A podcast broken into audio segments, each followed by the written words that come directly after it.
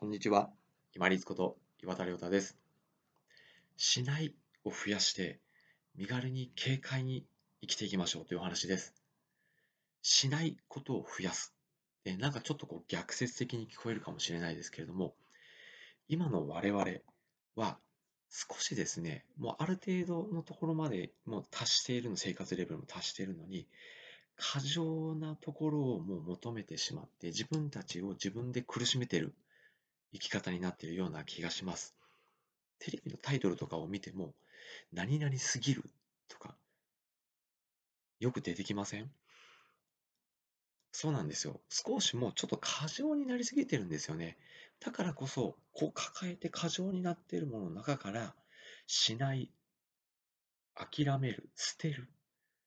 手放す、そういうところからしか、こう身軽で、軽快で、気軽に生きられる楽しみっていうのは、ちょっと生まれないんじゃないかなと思ってます。で、これをお伝えするにあたって、例えば、いろんなこう、例えば僧侶の方とかいらっしゃいますよね。各地厳しい修行をされている僧侶の方、お寺でですね。もしくはいろんなこう宗教があって、その中でまあ修道院であったり、いろんなこう場所で厳しいこう加減を守られて、厳しい修行をされていらっしゃる方たくさんいらっしゃると思います。そういう方々には、私なんて本当到底お呼びもしないですけれども、そういうこう方々の生活とか考え方とかっていうのを、例えばま本であったり、NHK であったり、そういったところで垣間見るにつれて、あ、もうやっぱり過剰なところに求めすぎると結局自分を苦しめる。であれば、捨てれるものから捨てていく。手放していく、諦めていく方が自分は気楽でこう楽しい生活ができるんじゃないかなと思って実践をしてます。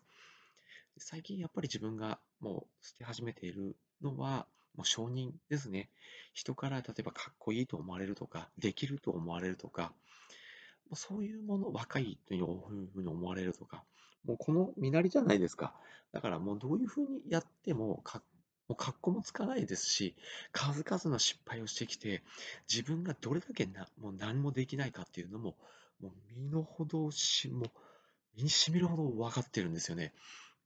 だからそういうところを求めて自分がこうアピールしたり行動したりっていうのはもうしません。けれども逆に他の人にちょっとお役に立てるかなと思った瞬間があればできることをパッとするようにはしています。まあ、多分足りないと思いますけどね。そういうふうに、まあ、承認を求めたりとか、あとは長生きも、ちょっともう無理かなと思ってます。何かを宣告されたわけではないですけれども、いつまで生きるかって自分でコントロールできないんですよね。で、かつ自分がこういつまで生きるのかっていうのは確かに怖いところでもあります。その怖さを克服する乗り越えていく時間、長く時間をかけながら乗り越えていく、克服していくっていう意味を含めて、長生きっていうのはちょっとまあ手放さないかんなと、もう本当に一日一日、一日一生のつもりで、こう、ぎゅっと押し込めながらできることを周りに返していきながら生活できていければいいなと思ってます。で、捨てる、手放すっっていう、そういう身軽さが出てくるからこそ、逆にこう、なんて言うんでしょうね、最初から結果とかに対して、何かこう成功とか幸せとかっていうのを過剰に求めずに気軽に試していけるんじゃないかなと思います。で、気軽にいくつか種をまきながらそこからちょっと芽が出れば、お、よかったかなっていうふうにこう、捨てるとか手放すことによって気軽に試せることができたりとか、あとは例えば人との関係でも最初から求めてないので、もう怒りを生まないんですよ。怒りを生まなければ、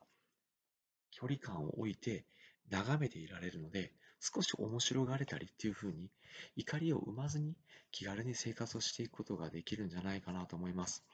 で、本当に何々しないって聞くと否定的に聞こえるかもしれないですけども、積極的に意図的に捨てる、手放す、諦める。この感じでやっていくと、